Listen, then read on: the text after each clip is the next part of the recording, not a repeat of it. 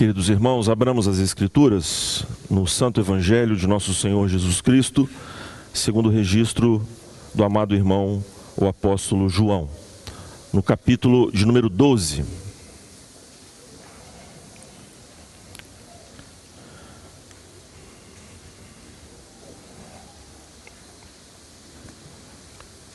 Evangelho de João, capítulo de número 12, versículo de número 28.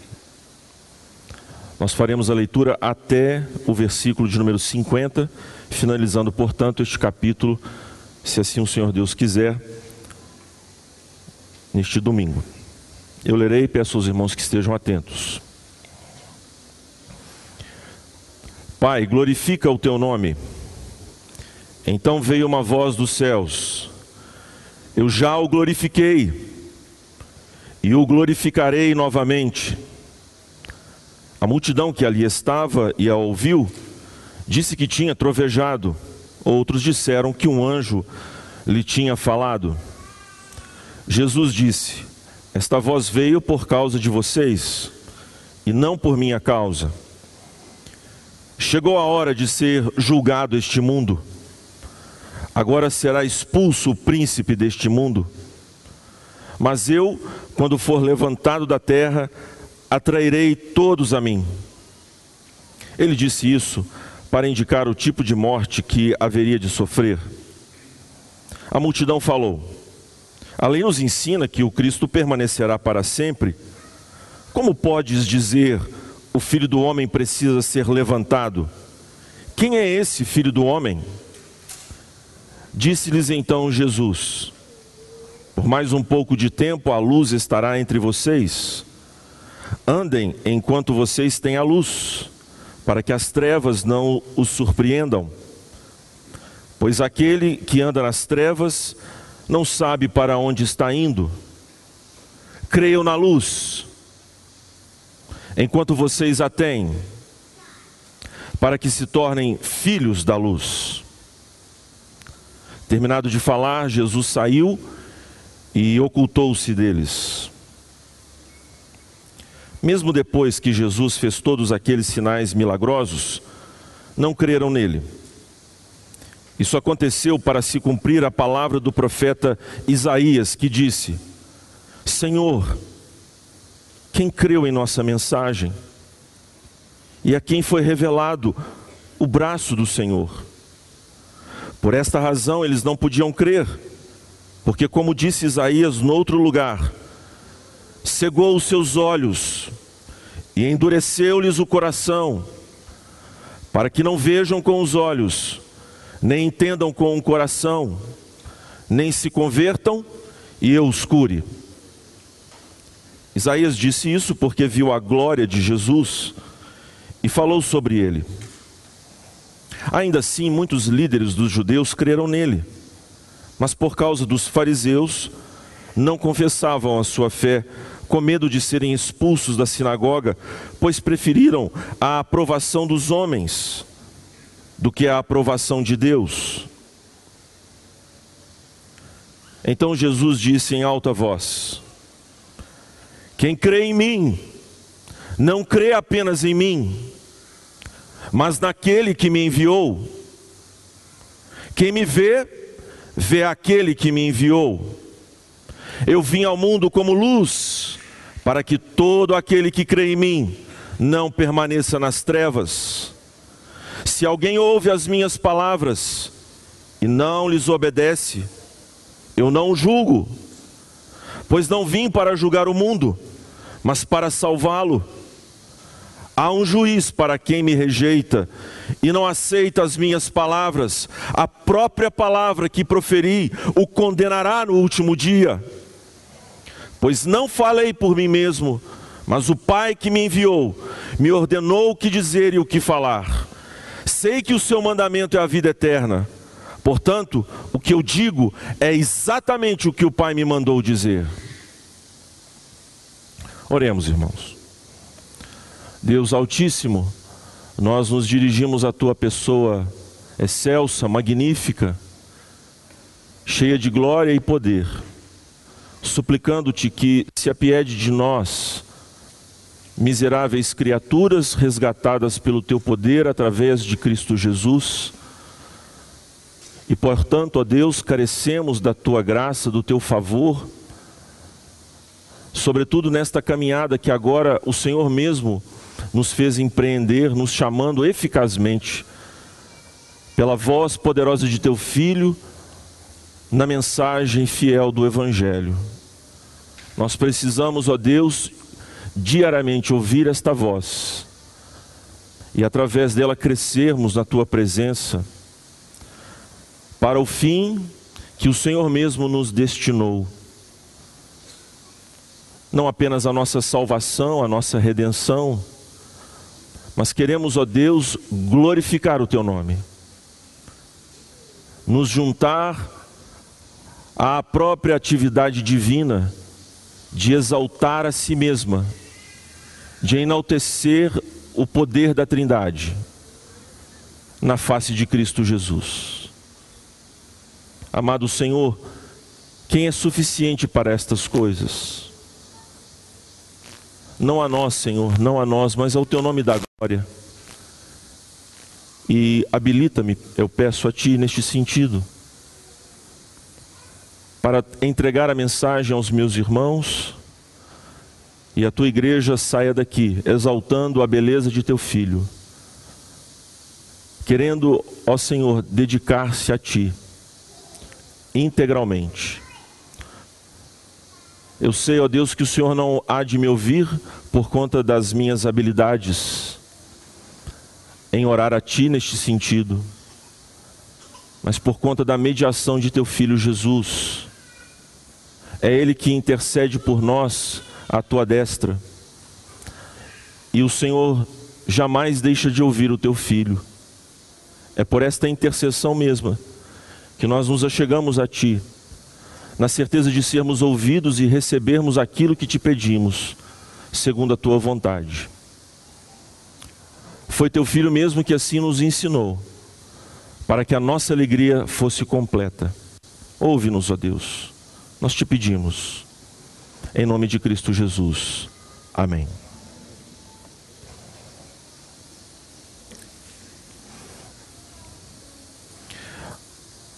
Na semana passada, meus irmãos, nós fomos instruídos pelo nosso pastor acerca do Evangelho de João, no capítulo de número 12, falando a respeito do encontro do Senhor Jesus, ou melhor, do pedido dos gregos, aqueles que foram até Jerusalém para adorar na Páscoa, para conhecer Jesus.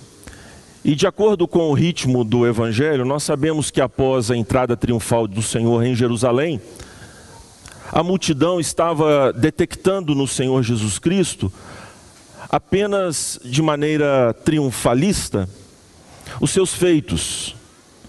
Eles não divisaram exatamente quem o Senhor Jesus é. E, consequentemente, nós temos esta palavra dura do Senhor Jesus em relação às multidões que o, o, ovacionam, que lhe querem bem, mas não querem de fato uma relação salvífica, uma relação de redentiva com esse Jesus que veio ao mundo para resgatar aqueles que o Pai lhe dera na eternidade. E ficamos surpreendidos, pois, à vista do pedido dos discípulos, transmitindo o desejo daqueles gregos, no capítulo 12, versículo 20, a seguir. Parece então que o Senhor Jesus não lhes dá nenhuma resposta. Contudo, meus irmãos, esta resposta agora virá. Em resumo, o que está acontecendo neste encontro com o Senhor Jesus que envolve esses gregos, os seus discípulos e também o restante da multidão que o ouve, é que esses gregos que querem conhecê-lo, querem escrutiná-lo, querem colocar Jesus sob a sua dissecação, para ver se de fato aquilo que se ouve de Jesus é realmente o que ele diz e faz. O Senhor Jesus se recusa a colocar-se sob o escrutínio desses homens. Por uma questão muito óbvia, meus irmãos. Não se trata dos homens quererem conhecer a Jesus, ao final de todas as contas, mas de Deus se dar a conhecer aos homens. É disso que se trata este portentoso e majestoso Evangelho. Os homens que doravante experimentam a, a conversão, assim acontece com cada um deles por causa do poder de Deus. E o Senhor Jesus, no versículo 28 a seguir, vai então deixar isto claro explícito para aqueles homens helenizados, os gregos aqui, certamente influenciados pelos os dogmas de sabedoria, bravura, que faz parte do DNA da cultura helênica de então. Os poderes de retórica, de convencimento, as argumentações, e o Senhor Jesus não é propriamente este mestre, embora de fato tenha todos esses atributos nele. Mas não é apenas uma questão de conhecer a Jesus nestes termos, mas conhecê-lo como redentor, como salvador, como o crucificado. O Senhor Jesus então profere esta resposta a esses homens, meus irmãos, dos versículos de número 28 a 36. O Senhor fala a respeito da glória da sua cruz, do triunfo da sua cruz e do juízo da sua cruz. Não há neutralidade ao ser erguido o Filho de Deus pendurado no madeiro. Os olhos que miram a este Jesus crucificado não podem ficar ilesos ao efeito desta cruz. Jamais. Portanto, nós que estamos hoje aqui, aqueles que nos visitam, o que fez você vir aqui hoje? Qual é o seu desejo de fato? Ouvir palavras que massageiem o seu ego imenso? ou palavras que cortam como faca, mas que fazem a ferida e proporcionam efetivamente a cura? Qual é a sua percepção e entendimento do que a cruz significa para você, propriamente? Jesus então vai dar essa resposta aos gregos. Acompanhe aqui comigo, por favor. Há uma voz que cela, que autentica, que esta cruz de Jesus vai efetivamente glorificar a pessoa bendita do Senhor. Esta voz não é nada mais, nada menos do que a voz de Deus, o Pai, que se comunica diretamente, de forma audível, não apenas com o Senhor Jesus, mas também com aquela multidão. É interessante, meus irmãos, como a incredulidade das pessoas, ela se manifesta de várias formas. Veja, é uma voz que vem dos céus. É uma voz que cela, mais uma vez, já ocorrera esta mesma voz em outros momentos do ministério de Jesus. Nos lembremos, portanto, do seu batismo no, no Rio Jordão, aquela voz que veio do céu dizendo que Deus, o Pai, se compraz no Filho se deleita no Filho. Agora, mais uma vez, esta voz é emitida e as pessoas, meus irmãos, a confundem com um anjo e com um trovão. Não sabemos ao certo se elas propositalmente confundiram-se. Isso vai ser explicado ao longo do texto que nós temos aqui. E então Deus, o Pai, certifica que este, esta obra da cruz é uma obra vitoriosa, triunfante e julgadora. Tudo isso está envolvido neste intento do Senhor de glorificar a Jesus. Glorificar no sentido de revelar quem Cristo é, abrir as cortinas celestiais e mostrar efetivamente quem é este Cristo que vai ser levantado da terra. O Senhor já o glorifica em cada um dos passos do, seu, do ministério de Jesus, que nós temos observado através dos sinais que o Senhor Jesus opera. Mas há ainda este grande e poderoso sinal, esta grande obra da cruz. Jesus então diz que aquela voz havia sido emitida para o conforto, para o consolo, para o abrigo no coração de cada um da obra de Jesus. Mas esta voz também tem uma outra finalidade. Ela produz um outro efeito. E isso está embutido na glória. O efeito desta voz que vem dos céus e da obra de Jesus tem um efeito de morte e um efeito de vida.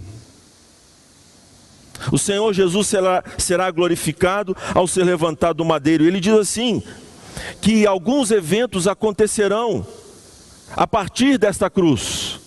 O mundo será julgado, o príncipe deste mundo igualmente, mas a cruz exercerá um poder de atração Lembre-se, amados, que quando passamos pelo capítulo 6, onde Jesus diz que ninguém pode vir até a Ele se o Pai não o trouxer, o trouxer é o mesmo termo que aparece aqui por atrair.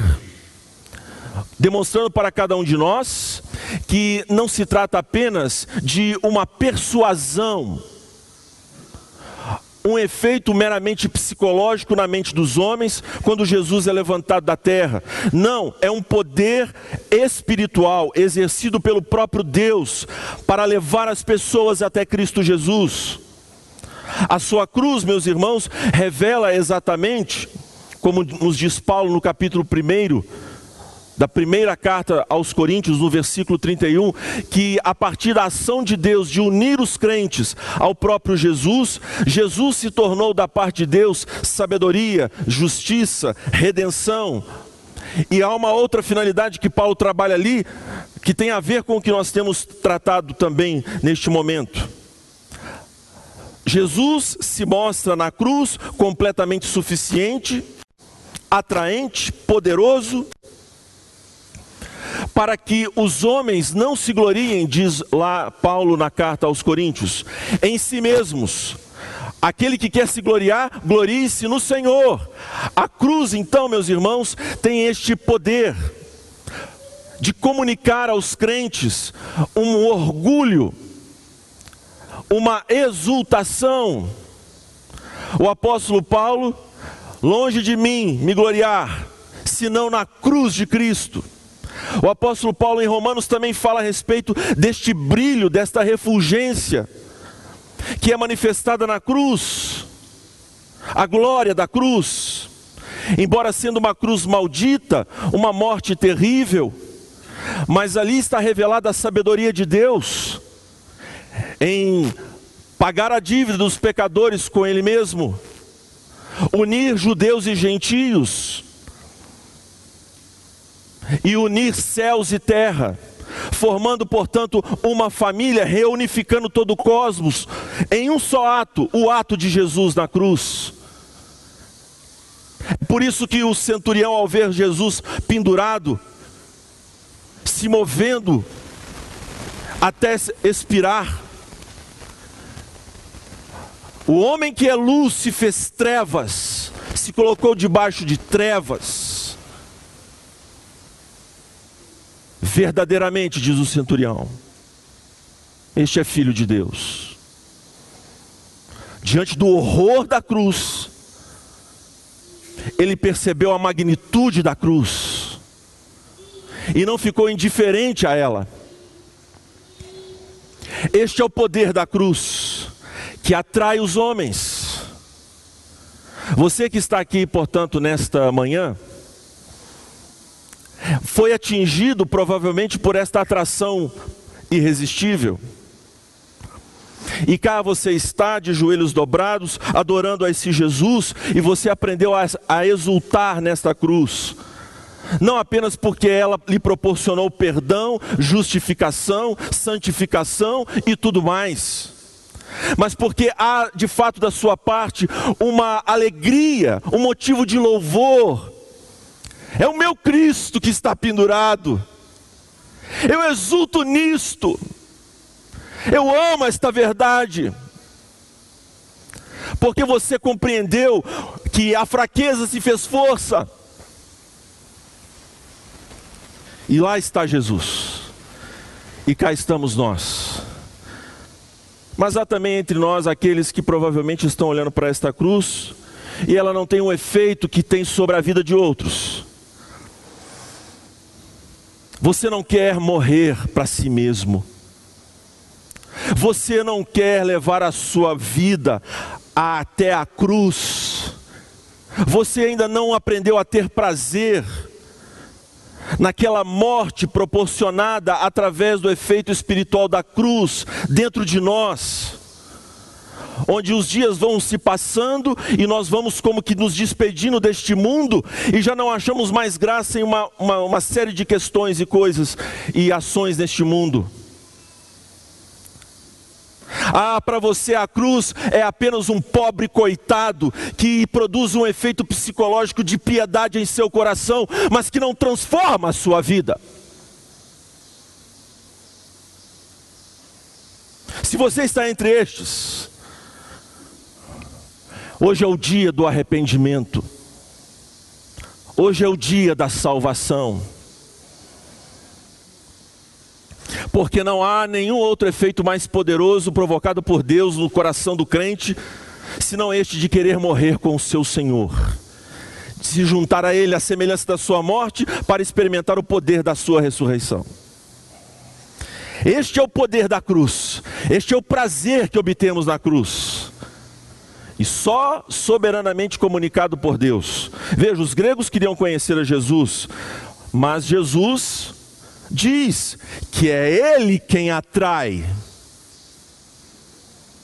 Não é uma questão da pessoa querer apenas, mas dele exercer este poder de atração. Eis aí a resposta de Cristo Jesus para os ensoberbecidos gregos e as multidões triunfalistas.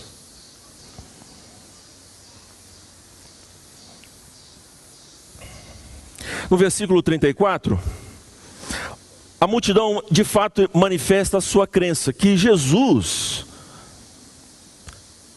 que, ou melhor, que o Messias, o filho de Davi, nós lemos aqui, tudo indica que parece ser uma alusão à conjectura do povo em relação ao filho do homem. Uma alusão ao Salmo 89 que lemos na nossa liturgia. O Senhor Jesus diz que vai ser levantado e o próprio narrador, o apóstolo, interpreta que Jesus estava se referindo à sua morte. E na mente triunfalista da multidão não fazia sentido o Messias passar por aquele vitupério. Se é o que ele estava falando era a cruz, não faz sentido que ele então, sendo Messias, filho do homem, passe por esta vergonha. Mas eles não compreendem os desígnios de Deus que este que é o príncipe da vida se sujeitará à morte, descerá à, à região dos mortos, mas triunfará, não poderá ser retido pela morte. E isso faz parte da sua obra messiânica. É por esta razão que ele não é apenas um mestre de palavras, mas ele é um fiel e poderoso redentor ele não apenas abriu um caminho para que os homens, pelo seu esforço próprio, passassem por ele a fim de obter a redenção das suas próprias almas. Mas a verdade é que somente através de Cristo Jesus, o perdão de Deus é concedido e a salvação, portanto, é alcançada. É algo que Deus faz. Há certamente um fato que é óbvio aqui, meus irmãos, o Senhor Jesus diz que Ele é luz, que os homens devem crer nele e os faz esta ameaça. Ele os ameaça. Andem com a luz, creiam na luz. Observe, Deus, o Senhor Jesus, Ele lança no rosto desses homens o dever de crer. Eles têm que crer. Não resta opção alguma para o homem, ou ele crê nisto, ou ele está liquidado. Esta é a questão. O Senhor Jesus, em momento algum, abre mão da sua autoridade, do seu poder como redentor. Observe, é ele quem efetivamente atrai, mas o homem crê. Deus e Jesus e o Espírito Santo não creem pelo homem. Tenhamos, meu querido e minha querida irmã, aqueles que nos visitam, qualquer apreciação sobre o livre-arbítrio, a vontade humana. Mas o que é claro pelas Escrituras é que este Deus que se dará a conhecer é justamente por isso que os homens creem nele. De sorte que o mérito da crença não repouse no homem. Portanto, a fé remove a jactância, porque a fé não é fé na fé, é fé em algo. E misteriosamente, no versículo de número 36, Jesus se oculta deles. Atrai e se oculta. E então começa João a narrar este episódio, a, a trazer mais detalhes para nós sobre o que, que está acontecendo nesta palavra de Jesus e na sua ocultação. A ocultação de Jesus e a atração de Jesus. Dois movimentos diante desses olhos incrédulos. Aí do versículo de número 37 a 42, a 43, desculpe. Nós vamos ver, irmãos, que esta glória de Cristo, este poder de atração de Jesus, também é um poder triunfante sobre a incredulidade dos homens. Pois os homens podem ter esse sentimento de que tudo depende deles. Mas na verdade, irmãos, a incredulidade é o cumprimento do plano glorioso de Deus. E a glória de Deus é revelada neste triunfo sobre a incredulidade dos homens. Vejamos então, veja, o nosso querido narrador nos dá dois textos de Isaías, nós sabemos que Isaías é um profeta dentre, dentre os outros, que trabalham com muito material messiânico, ele tem várias profecias relacionadas a Cristo Jesus. Mas observe a mente apostólica. Ele, ele pinça um texto do cântico do servo sofredor.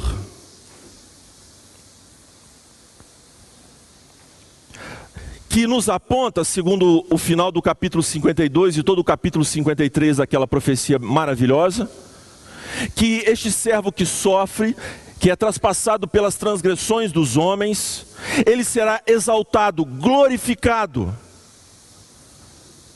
porque o próprio Deus lhe dará muitos como herança e ele se regozijará, se deleitará nesta obra. Então o salmista, o profeta aponta para este Jesus encarnado. Mas a segunda profecia pensada por Isaías fala de um tempo terrível onde a incredulidade graçava na terra de Israel onde um bom rei reformador no início do seu reinado parecia apontar para um novo tempo, mas isso tudo esboroou, a esperança degringolou. E no ano da morte do rei Uzias, o profeta então recebe esta visão poderosa. E é de lá que ele, ao ser confrontado pela santidade fulminante de Deus, o próprio Senhor então mostra o seu perdão, tocando em seus lábios, e o comissiona. Temos ali quem Deus é, quem Isaías é e o que Isaías deve fazer a partir deste encontro com a santidade de Deus. E o Senhor o comissiona para um ministério infrutífero. Isaías recebe uma profecia de que a sua palavra será usada para o entorpecimento espiritual daqueles que, já duros em seus corações, se recusam a ouvir a palavra da profecia. O ministério do Senhor Jesus então põe, põe para se cumprir, coloca em rota de cumprimento esta profecia. E a palavra de Deus é clara no versículo 39. Por esta razão, a incredulidade com o trovão, com a voz confundida com o trovão. A incredulidade com o filho do homem. Está totalmente sob o controle de Deus. Por esta razão, eles não podiam crer, porque como disse Isaías no outro lugar, Irmãos amados, se o Evangelho de nosso Senhor Jesus Cristo, a sua cruz, ela exerce este poder de atração, ela também exerce este poder de condenação.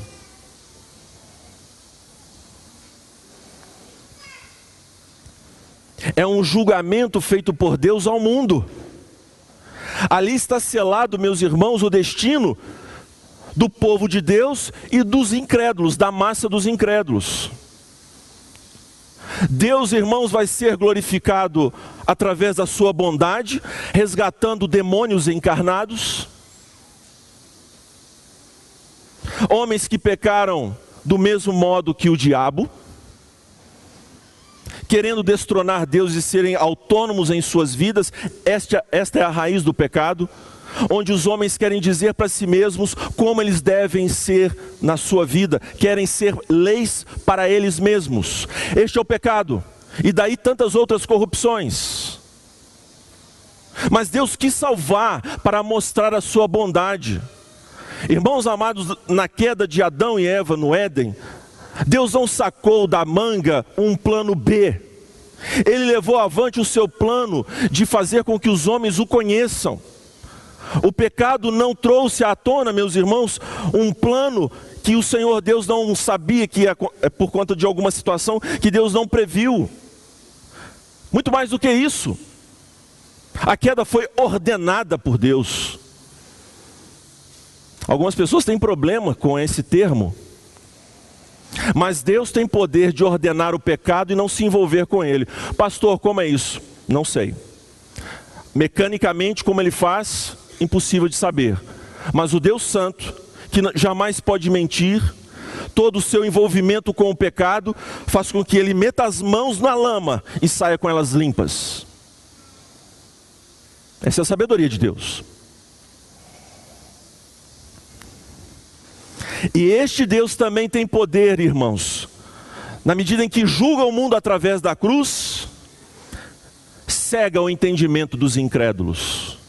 Os corações dos homens já nascem duros, são terrenos áridos, secos, sequíssimos, insensíveis, e Deus os torna ainda mais duros em resposta da sua incredulidade. Você pergunta, não é? De que se queixa ele ainda? Quem pode resistir à sua vontade? É, meu querido, eu também, assim como você e toda a raça humana, não aceitamos a soberania de Deus na salvação. Nós queremos ser o condutor das nossas almas, o timoneiro que vai avante. Mas os homens vão ter aquilo que eles acham que não devem ter. O Senhor lhes dará justiça. E o que é justo é o entorpecimento e aqui, irmãos, nos deparamos com algo terrível.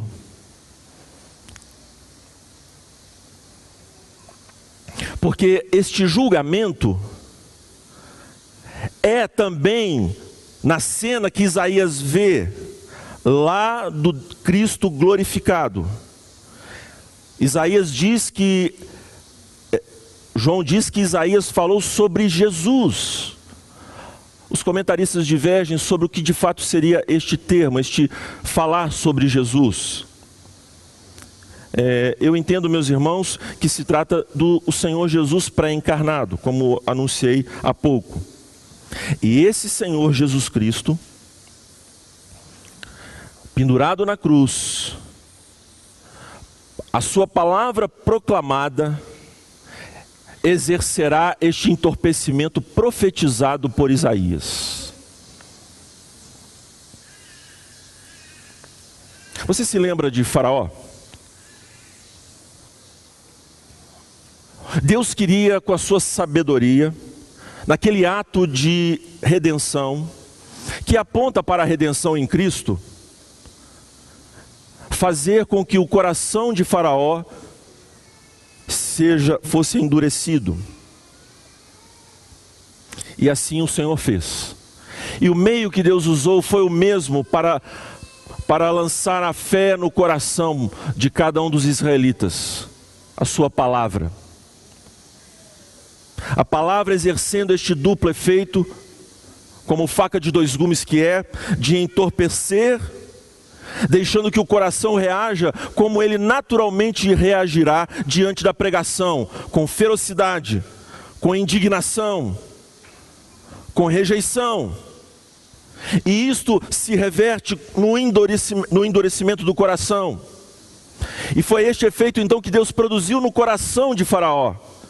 E ao fazer isto, meus irmãos, e as energias obscuras, terríveis do coração de Faraó vieram à tona, fazendo com que o seu tacão fosse ainda mais pesado sobre o povo de Israel. E com a sabedoria de Deus, irmãos, este ato do Senhor fez com que os israelitas clamassem pela salvação divina, dependessem de Deus e compreendessem que o Deus que com braço forte, mão poderosa, tira o homem do Egito, é Deus quem faz isto. Não há nenhum outro capaz desta obra. É Deus quem tira o povo. E o povo precisaria entender, através do endurecimento do coração de Faraó, este seu poder. Quem sabe o povo confiaria em Moisés? abobalhados como são os homens, achariam que alguma perspicácia sua, algum argumento, fez com que Faraó cedesse. Mas irmãos, enigmaticamente, Deus fez isto. Endurecia a Faraó e usava o endurecimento de Faraó para abençoar o povo. A cruz, portanto, de Jesus, irmãos, ela triunfa, ela exerce esse poder. Na medida em que a igreja anuncia o Evangelho, meus irmãos, e através deste anúncio os corações são endurecidos. Ah, quantos corações foram endurecidos! O Senhor Jesus diz que a partir do Evangelho, os inimigos dos homens serão os da sua própria casa. À medida que pais evangelizam seus filhos, filhos evangelizam seus pais, o tempo vai passando e a dureza vai se revelando ainda mais terrível, ao ponto da blasfêmia. E nós, meus irmãos, nos assustamos com esta reação, mas atentai, porque esta é a reação que glorifica ao Pai, que glorifica a Deus. Por mais absurdo, hediondo que aos nossos olhos, às nossas sensibilidades isso possa parecer, mas eis o triunfo da cruz, meus irmãos: ninguém engana o Senhor. O ímpio aparecerá, e a própria palavra vai entorpecê-lo, vai endurecer este homem, esta mulher. O Senhor Jesus não tem que abrir mão de nenhum ponto da sua glória, porque à medida que ele prega, à medida que a cruz anuncia a sua morte, à medida que a igreja caminha, meus irmãos, nós podemos caminhar de glória em glória. Na glória de ver os homens se prostrando aos pés de Jesus, crendo no Redentor, e na glória de ver os homens blasfemando do nosso Senhor, porque eles serão julgados.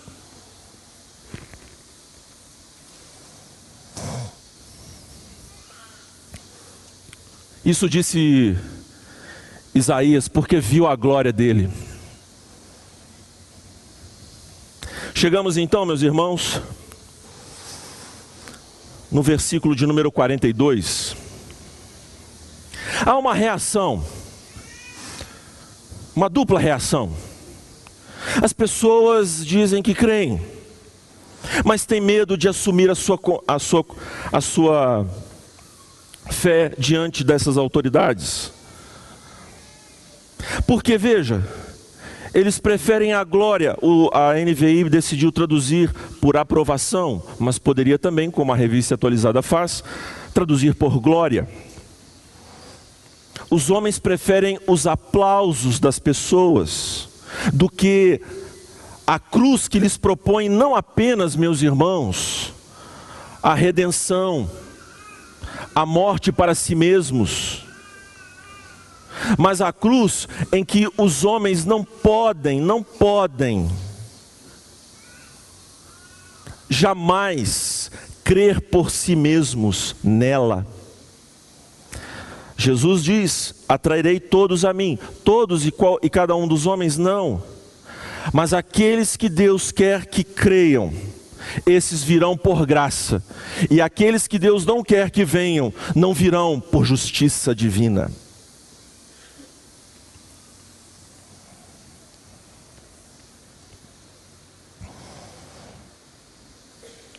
E aqui está uma das razões dessa incredulidade: os homens querem a glória dos homens, a aprovação dos homens.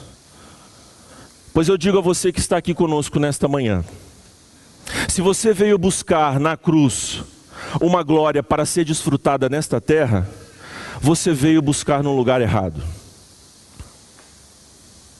Irmãos, nós estamos falando de um mundo estilhaçado, nós estamos falando de um mundo despedaçado, nós estamos falando de um mundo azedo.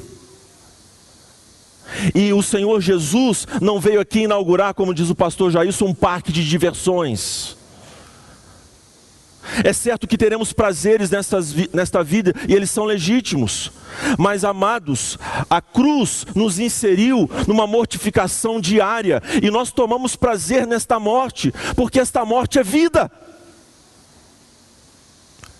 E diante da morte, dos infortúnios, qual é a nossa reação agora que nós estamos do lado da cruz? é nos regozijar com as tribulações, meus irmãos. Eu sei, querido, que isto é muito fácil dizer, pimenta nos olhos dos outros é sempre um bom refresco. Quem sou eu para dizer isto a você? É verdade. Mas eu não posso fugir disto, irmãos, que este mundo está fadado à sua destruição. E que coisa gloriosa nós temos da parte do Senhor quando Ele nos tra translada deste império das trevas para o, o, o império do filho do seu amor, para o reino do filho do seu amor. Por isso, tenha paciência, meu amado, porque você sabe o gosto doce que a cruz tem em seu coração. E você não terá uma reação assim de alguém, é, nós vamos ter que ficar aqui mesmo sendo crucificados. Uma visão derrotista, não, você sabe que a cruz é a sua glória, a sua vitória, o seu consolo. Porque está pendurado no madeiro, alguém que se compadece das suas dores. Ah, irmãos, Jó uma vez disse algo para Deus que eu jamais diria. Eu nunca teria esta ousadia. Jó falou com Deus: o Senhor não é homem, por isso é que o Senhor não sabe. Mas agora nós sabemos que Deus se fez homem, e Ele sabe do nosso sofrimento, da nossa dor. Por isso tenha bom ânimo, no mundo teremos aflições, mas o Senhor Jesus triunfou, Ele venceu esse mundo, a sua cruz é, é o alto-falante deste triunfo, anuncia a sua glória o seu poder. Mas eu sei que talvez alguns que estão aqui, não sei quem são, Deus o sabe. Esta palavra vai enrijecer o seu coração, tal como o enrijecimento de alguém que recebe uma chuva, um sereno na noite, um terreno seco, e no dia seguinte, ao meio-dia, o terreno está mais seco ainda.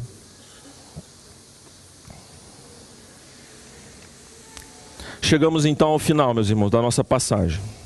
versículo 44 a 50. É interessante porque quando diz lá no versículo de número 36 que Jesus se oculta daquele, daquela multidão, agora o Senhor Jesus reaparece, clamando em alta voz.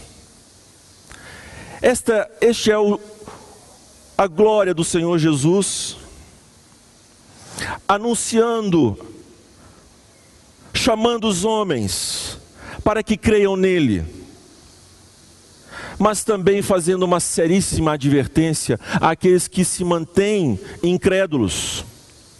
Repare, portanto, veja, acompanhe comigo, isto é muito interessante. O versículo 44, então Jesus disse em alta voz: Quem crê em mim, não crê apenas em mim, mas naquele que me enviou. Quem me vê, vê aquele que me enviou. Agora, volte comigo no, no versículo 40. Cegou os seus olhos, endureceu-lhes o coração, para que não vejam.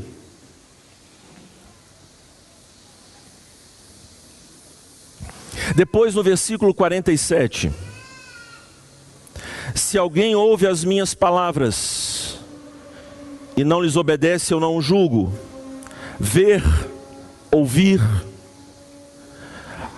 O modo então como Isaías diz na sua profecia, qual é o chamado da fé e como as pessoas vêm a crer, é óbvio que essa referência aos sentidos, a visão, a audição, está fazendo um paralelo com o entendimento espiritual. E é a palavra de Jesus, meus caros, que leva os homens a crer, a entender, a ouvir, a obedecer. Não é meramente uma palavra sobre Jesus, qual seja lá qual for o conteúdo propriamente, mas a palavra dita fielmente, assim como Cristo entrega esta palavra, ele comissiona a sua igreja a pregá-la, porque esta é a palavra que gera a fé. Esta é a palavra, meus irmãos, que Deus mesmo diz através da boca de Jesus, ele deixou claro esta questão. O Senhor Jesus não é um mero porta-voz, ele é a voz de Deus. E o que o Pai o comissiona a falar, assim ele diz, e a sua igreja é convocada a pregar este Evangelho e nenhum outro, porque não há outra fé a ser gerada, senão por meio desta palavra de Cristo. É algo muito sério, meus irmãos. Tão sério que o Senhor Jesus julgará aqueles que distorcem a sua palavra. É uma palavra que abre as salas celestiais para o encontro da alma eleita com o Deus vivo, meus irmãos. Paulo então vai nos dizer que durante a sua pregação, assim como aqui Jesus nos mostra, ele exala cheiro de vida e cheiro de morte e ele se sente em triunfo o tempo todo. Ele sabe, Paulo, que tudo ele suporta para que os eleitos alcancem a salvação com glória, porque na casa de Deus, diz o apóstolo, há vasos de ira e vasos de honra. Há vasos de ira e vasos de misericórdia. E então o Senhor Jesus diz: quem ouve a minha palavra. Mas ele não julga. Jesus disse que na sua cruz o príncipe deste mundo seria expulso e o mundo julgado. Depois ele diz que ele não julga. É óbvio que ele julga. O que ele está enfatizando é o poder da sua palavra. De que os homens não podem permanecer indiferentes, meus irmãos, às Escrituras. Aqui está, portanto, o juízo terrível que a pregação promove. O Senhor Jesus fala para este Israel incrédulo e apenas o remanescente virá com ele. A seguir, daqui em diante, no capítulo 13 até o final, o Senhor Jesus se volta exclusivamente para os seus discípulos e, pela, e, pela, e para a comunidade que se agora agremia em torno dele. E nós temos então este capítulo que termina de forma assim, tão rude. Tão rude. Mas veja o apelo amoroso do nosso redentor. Sei que o seu mandamento, Jesus diz, é a vida eterna. O Pai quer conceder vida. Aqueles que estão aqui podem obter esta vida não apenas no começo da sua fé, mas vida cristã diária vida de consolo, conforto, vida triunfante sobre as misérias deste mundo, vida de vitória até mesmo sobre a morte. É uma certeza absoluta de que estamos seguros para todo sempre nas mãos deste redentor amoroso. Nada nem ninguém, meus irmãos, pode nos arrebatar das suas mãos amorosas. Mas há aqueles que talvez estão ouvindo nesta manhã esta palavra de Jesus e esta palavra hoje vai julgá-lo. Irmãos, temei e tremei diante do Deus que vos fala. Não é apenas a voz de um homem, mas é a voz de Deus nesta manhã a falar e exortar aqueles sonolentos de que este Deus poderoso que quer salvar, pode lhe endurecer. Ah, mas se você está entre aqueles que de fato creem. Você vai resistir, você vai espernear, você vai dizer: Eu não aceito, não é dessa forma, mas é isso que você vai fazer um dia livremente. Eu quero essa cruz. E os que estão aqui, que já estão inseridos nesta narrativa e nestas ações redentivas de Deus, de crucificação do seu ego, levando dia após dia sua cruz, ah, sairão daqui reanimados. Eu estou no caminho certo, eu estou morrendo dia a dia para mim mesmo e experimentando a vida de Deus. É o poder de Deus, não sou mais eu que vivo, mas Cristo vive em mim, e a vida que levo agora eu vivo na fé do Filho de Deus. Ah. Maravilha! Quando então as lutas começam a, a, a se aproximar de você, você começa a entender que aquilo que é para fazer o homem sofrer é revertido em sua vida para lhe fazer crescer. Você não é um crente triunfalista, mas você sabe que o caminho da, que dá para a vida eterna é um caminho estreito. Vamos cantar a sabedoria deste Deus, meus irmãos, nos colocando em pé mais uma vez. Eu devolvo a liturgia ao nosso pastor.